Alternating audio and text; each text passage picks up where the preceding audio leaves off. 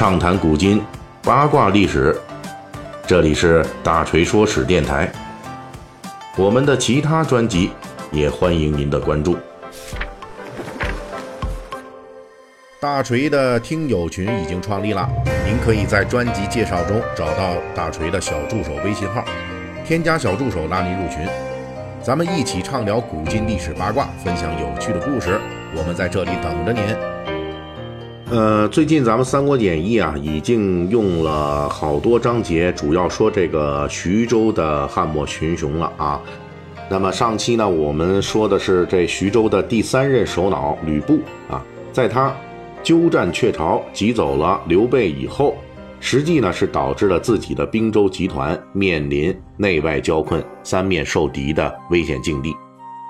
不过呢，关于接下来吕布在徐州是如何彻底覆灭的，那么锤哥呢将在接下来的兖州专题中予以全面的介绍。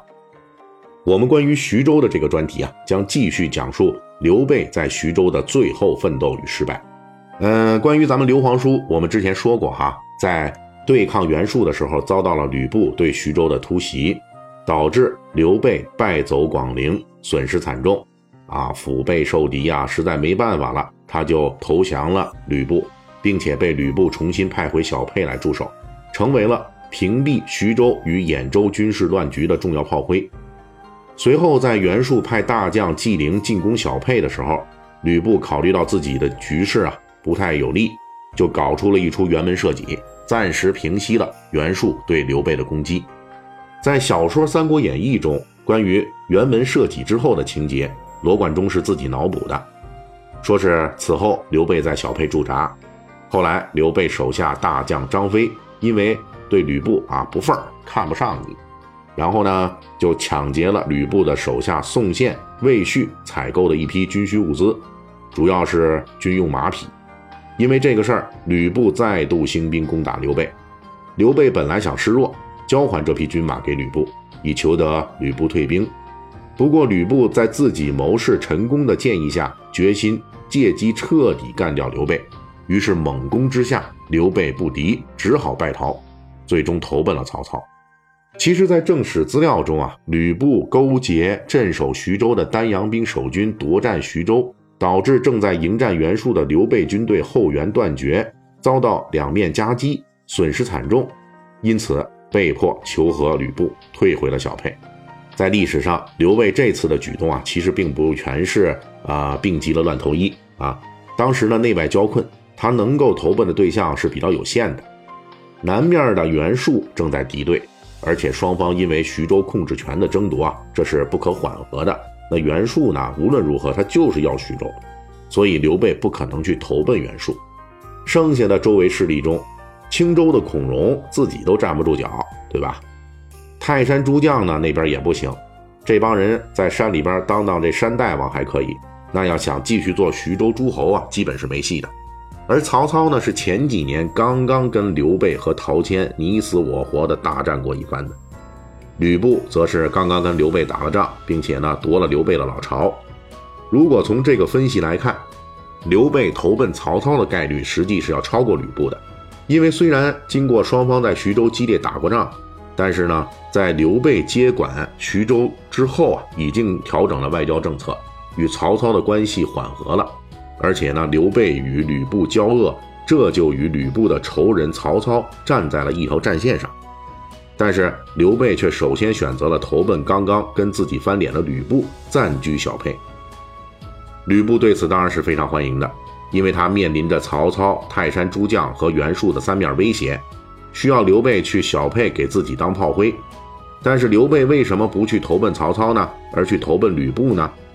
因为刘备有一件事是在丢失徐州之后必须做的，而且只能在徐州势力范围内做。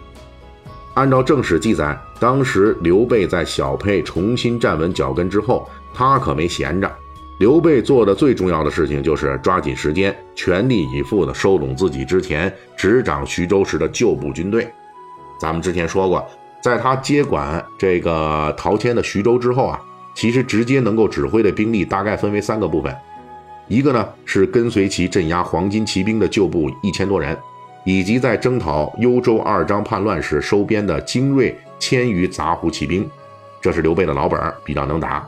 第二呢，是在平原和徐州招募的数千饥民，这属于战斗力几乎为零的，打仗的时候只能用来摇旗呐喊啊，敲边鼓。第三部分呢，就是陶谦直接划拨给刘备的四千丹阳精兵，也就是说，刘备在接手徐州之后，他能够掌握的本部人马总数在万人左右。到了后来，刘备在徐州任上遭到袁术大军的攻击，刘备带着军队在石亭一线与袁术军打成了平手。从兵力上考虑，袁术前来攻打徐州的兵力至少是三四万人以上。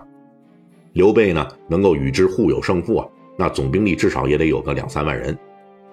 那此时刘备的队伍里边呢，大致应该包括自己的这个老本钱啊，还有这丹阳兵，主要的是这两支主力。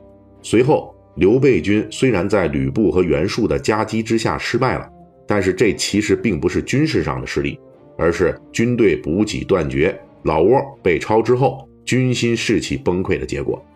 也就是说。刘备带着的这两三万军队，并非被袁术给消灭杀光了，而是大部分因为军粮断绝、士气崩溃而溃散逃跑了。此时呢，就是散落在这个徐州境内各地啊。从刘备的立场来讲呢，那徐州之主的位置非常重要啊。但是更重要的呢，是他手里头这支军队啊，这是他的本钱，是他的生力军。以前呢，他是没有带过这么大规模的部队的，所以这东西非常重要。如果刘备这时候要是投奔曹操，那势必要离开徐州，这样呢，散落在徐州境内的这批散兵游勇，面临群龙无首的局面，最终必然只能是便宜了吕布。而刘备委曲求全投奔吕布，最大的好处就是留在了徐州范围之内，可以最大限度的把这批残兵重新聚拢在一起。真实历史中，刘备正是在战败徐州、重筑小沛之后不到一年里，迅速把自己的兵力重新恢复到一万人以上。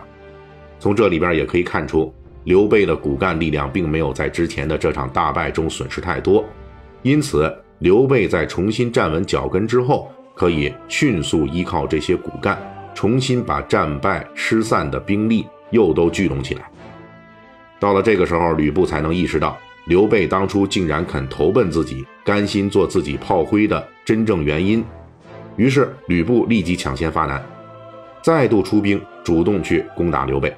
应该说，吕布的兵州集团兵力虽然不多，但是战斗力确实很强。他再一次击败刘备，刘备呢在小沛站不住脚，这才被迫败退，进入兖州境内，投奔了吕布的宿敌曹操。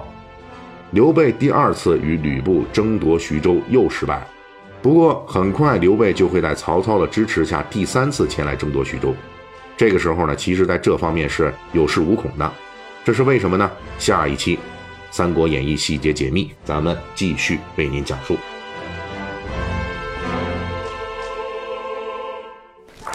本期大锤就跟您聊到这儿，喜欢听您可以给我打个赏。